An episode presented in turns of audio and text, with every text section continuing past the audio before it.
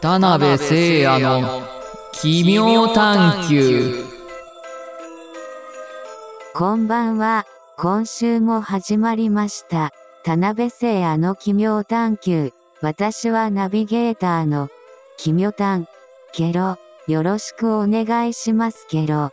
今回は、京都精華大学文学専攻講師の来島はじめさんとおしゃべりしたケロ。来島さんは2014年に同志社大学大学院を卒業した後、文学研究を専門に、数々の大学の講師などを歴任。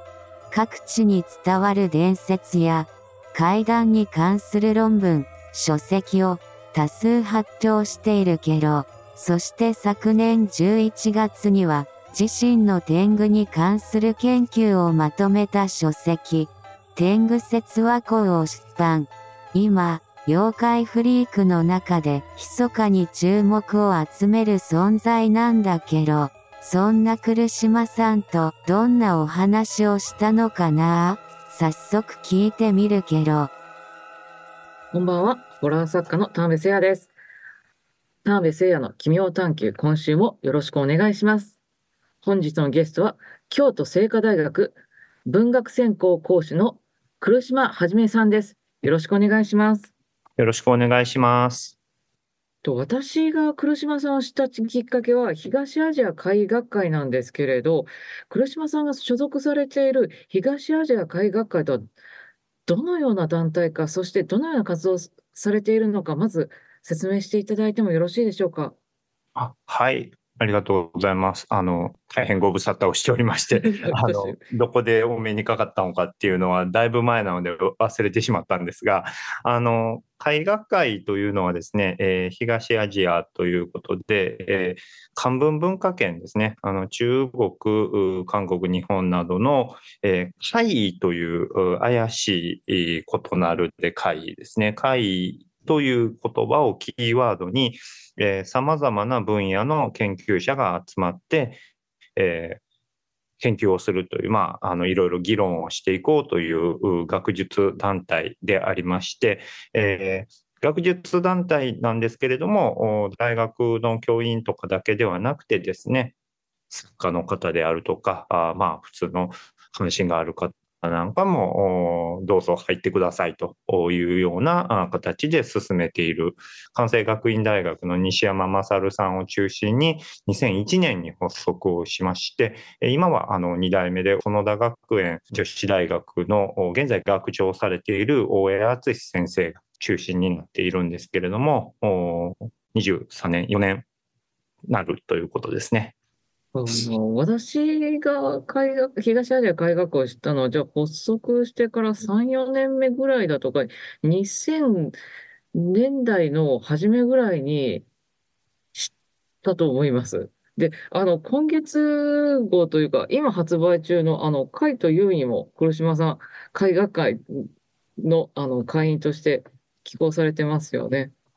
で、あの、早速なんですけれど、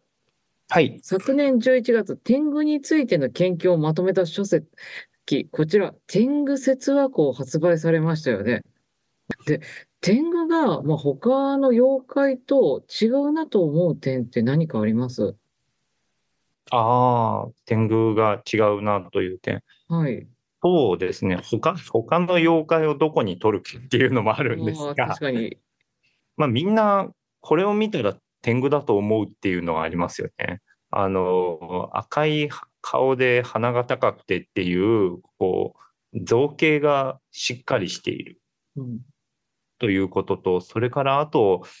あの、飲み会とかですね、私はあの日本文学で一応妖怪をのようなことを鬼とか天狗の話を扱ってるんですけれども、友人にですね、あの研究をやってない友人にこういうことやってるんだよって話をすると、え、天狗って妖怪なのって聞かれるんですね。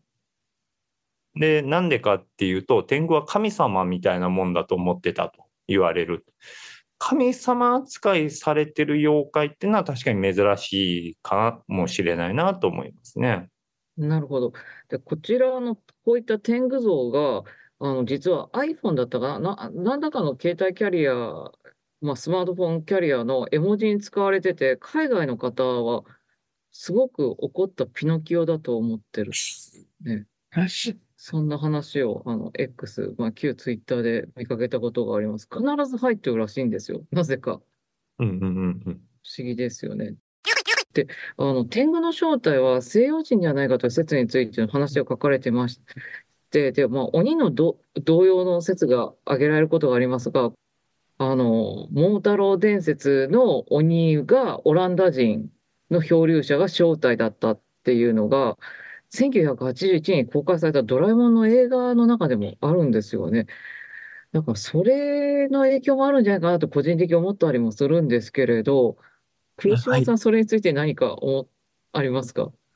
はい、あのー鬼が、あのー西洋人だというのは、あの、えっとですね、小説がもっと古くあるみたいですね。村上源三はい。の小説が、あの、ドイツ人のシュタイン・ドッジが主典童子だという。のがありまして、しかもそのおさらに元ネタが風俗学者のおはい。の説などが、あまあまあ、大正昭和の初めぐらいに、い鬼が黄毛黄毛人、西洋人ですね、あの、はい。欧米系の人なんじゃないかというのは、あの、言う人がいるようですね。はい、ただ、まあ、はい。はい。いや、昭和の初め頃、ずいぶん後ですけど、あれは1970年、あの、ヤプーでもサルタヒコが実は西洋人っていうか、まあ、あれが異星人になるのかサルドヒックっていう名前の人だったっていう説がありますよね。まあ、ヤプーはちょっととんでもない小説なので、例として悪いですが。流行って、定期的に、あの、そう、外国人説っていうのは出てくるんですね。天狗や鬼のもとを。はいはいはいはい。で、そ、もっと古いバージョンで言うと、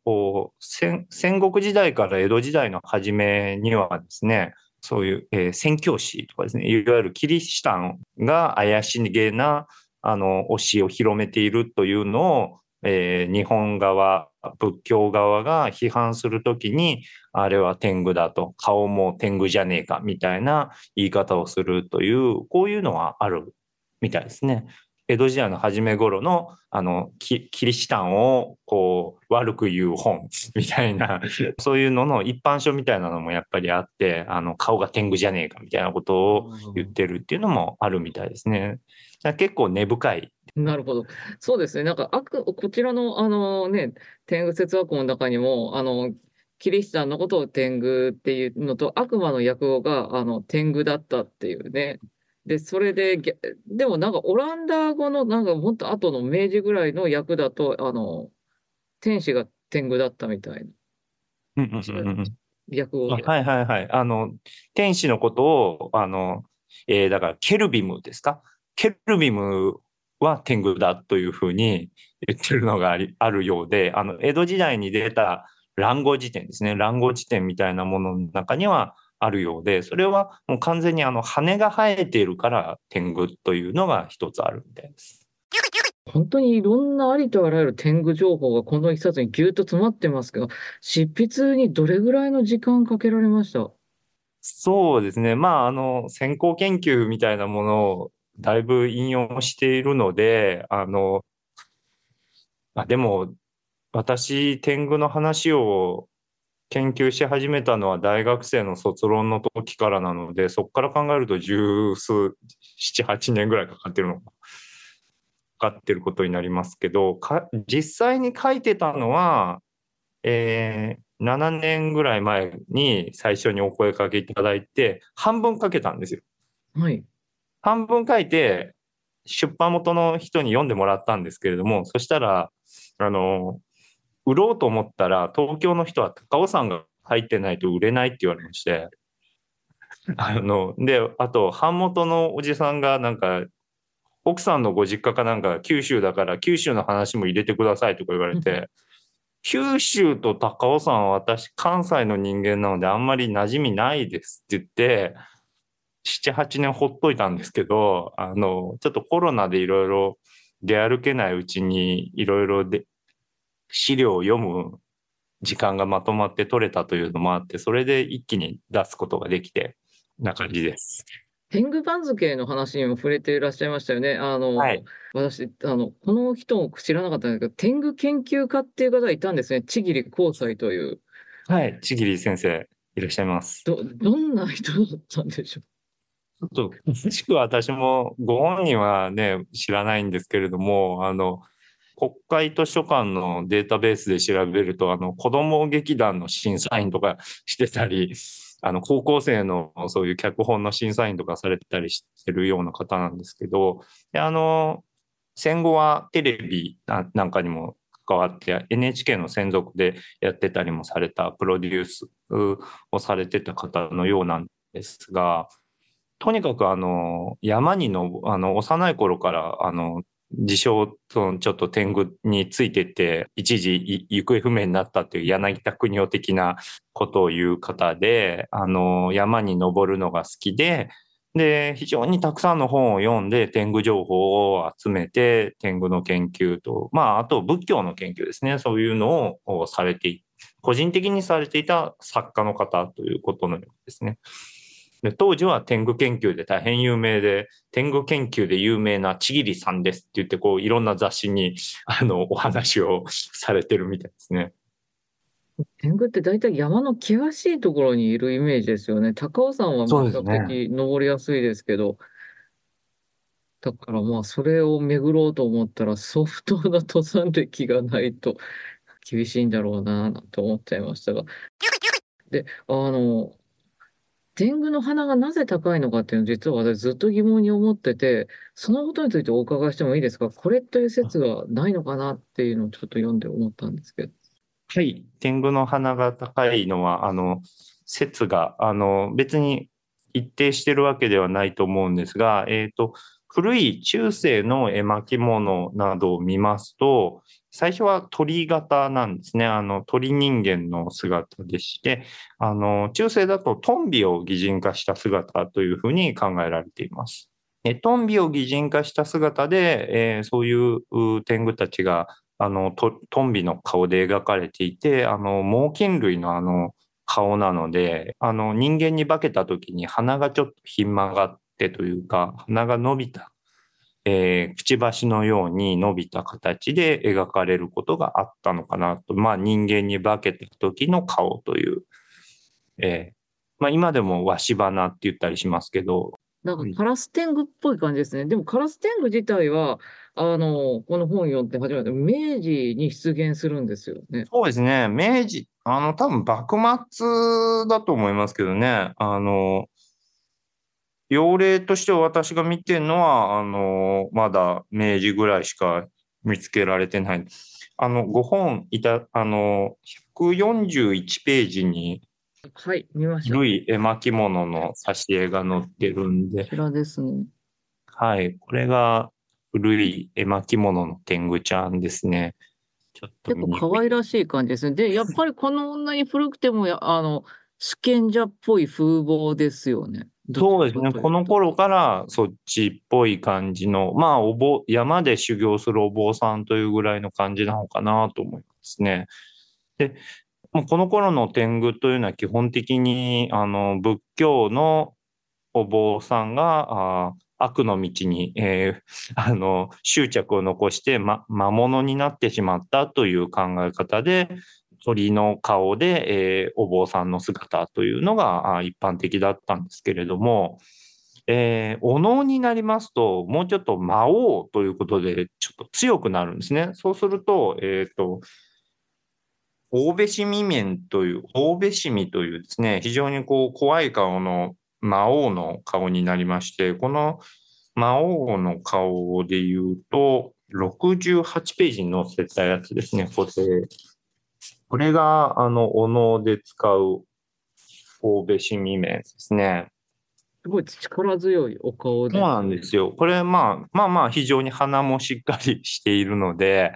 あの、この辺が、あの、一つイメージソースになってるのかなと。まあ、鳥のくちばしと、それからまあ、大きな鼻という。で、天狗の話だけ考えるとベースなんですけれども、もう一つですね、今の赤い顔で鼻が高いっていうのは、多分天狗と全く関係なく、すでに成立してたんだと思うんですよ。うん。で、それは、あの、現在、大の花とか猿田彦って言われているお祭りの中で、あの、行列を先導する役で、日本全国いろんな民族芸能の中に登場しています。まあ、天狗さんって呼ばれてることもありますけども、あの、日本大の舞とかですね、あの、言われているのが、これは多分、えっと、皆さんが想像あの、しやすいので言うと、あの、昔、社会の教科書とかに載っていた正倉院の、あの、戯学面ですね。ああ、はい。あの、個人、トルコ人でした。トルコ人とかペルシャ人とか言われている、あの、花のやたら強調された、あの、お面というのあ、あれの系譜に属する、まあ、要するに、その、いろんな芸、芸能行列を先導する役に、花の高いなんかおるっていうのは、なんとなく、あの、ずっと続いていて、それがだんだん誰かわかんなくなってくるんです。ああ。で、地方によって、あの、ず症状だったりしますよね。真っ赤、全身はいはいはい。あれ、ま、あれ真っ赤で、あの、あれは鼻全然ね、高くなないんけれですけどど、やっも、ぱ赤いまれびとが、まあ赤は魔除けだし、だから先導するのかなってう勝手に思ってたりしたんですけーん、ど。そうですね。赤っていうのが一つ、まあ、あるのかもしれませんね。あの、その、もともとの、あの、正倉院とかだったら、水湖銃とかで酒に酔っ払ったトル、あの、ペルシャ人とかいうお面があったりするので、そういう、あの、お酒に酔ったという造形もあったのかなと思うんですが、まあ、日本人正直鼻低いので、でやっぱりこう、日本人からすると鼻の、あの、顔の彫りが深くて鼻がでかいっていうのは、多分恐怖、恐怖っていうか、すげえって思うんだと思うんですよ。で、そういうのが、あの、ずーっとお祭りの芸能の中にあって、ただ、だんだん何かわからなくなって、どんどんどんどんなんか非人間的な鼻になっていくんだと思うんですがも、もしかしたらアクローとかもそうですけど、あの、蝦夷の方々だったのかもしれないですね。どんどん北の方に行ってしまうので。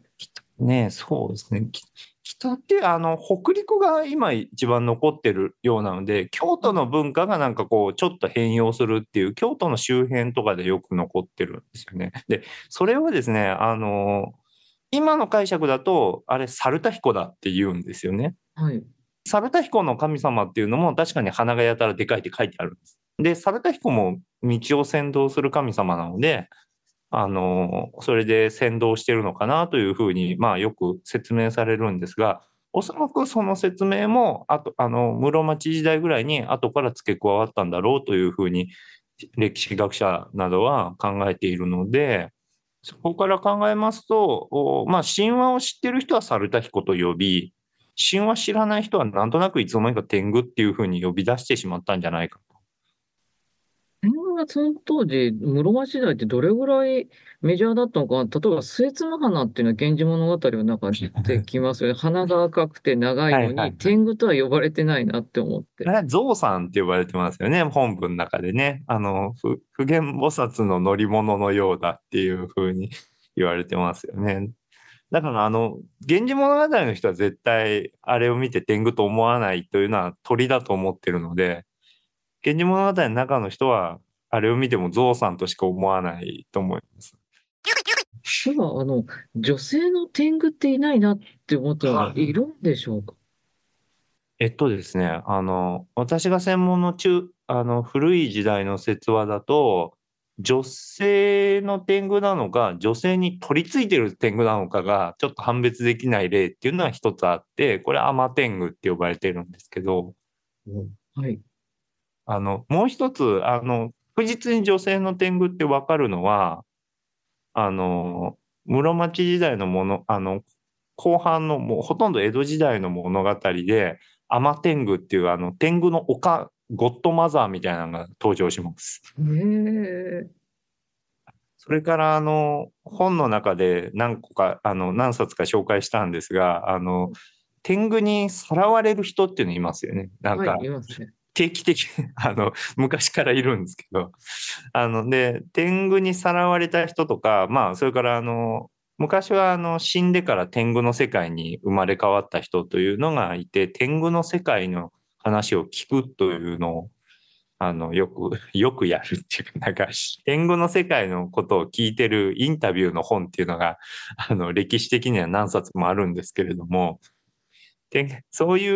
うのの中にメスの天狗の話っていうのはちらっと出てくることがあるので、いることはいるはずなんですね。そうですよね。出ないと増えないよねっていうので。でも、なんかね、天狗、あの、こちら本の中では少し触れられてましたけど、BL っぽい要素多いですよね。多いです、多いです。うんやっぱりお坊さんとか修験者っていうイメージがあるので、女性ダメで男性が好きっていうイメージあるみたいですね。まあ、義経のエピソードがまあ有名ですけど、こちらの本の中であの武田信玄がね、うん美少年といい感じになって、で、その美少年が実は天狗だったっていう、あのエピソードとかもね、かなり、もろですごいなと思いました。田辺さんってそっち系の人でしたっけ？いや、かなり BL はもう大好きで、ほぼ毎日そういうことばっか考えて生きてるんですけど、まあ、あの最近はコンプライアンス的にいろいろ ねっていうこともあるので、控え、言うのは控えるようにしてます。ああ、そうなんですね。でなんかね、こう、X で天狗の名前を検索しますと、そういうのが出てくるんですよね。うん。でなんか、こう、私が学生時代からずっと追いかけてるゼガイボーという、あの、中国から来た天狗が、中国から来た天狗が日本のお坊さんたちにコテンパンにやられるっていうお話の絵巻物があるんですけど、あの、ゼガイボーの絵巻が展覧会に出たよという情報が知りたくて、あの、X、カッコ Q、ツイッター、カッコ閉じで検索すると、その、な、な、ゲームなのかオリジナルなのかよく私わからないんですけど、そのゼガイボーがそういう BL に巻き込まれる話について、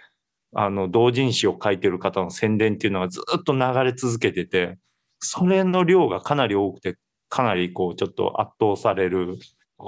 あの人たち、あの方々の人たちの熱意というのはすごいなと思ってます。そうですね。で、あの、中国の天狗と日本の天狗で、どちらも天狗っていう言葉があるのに、随分違うんでああですよね。二人のお話はまだまだ続きますが、今週の奇妙譚はここまで。来週も金曜夜6時から配信予定。聞き逃さないでけろ。ご感想や質問などは、ハッシュタグ奇妙譚をつけて投稿してけろ。番組公式 X もぜひフォローしてけろ。それではまた、奇妙な世界でお会いしましょう。さようなら。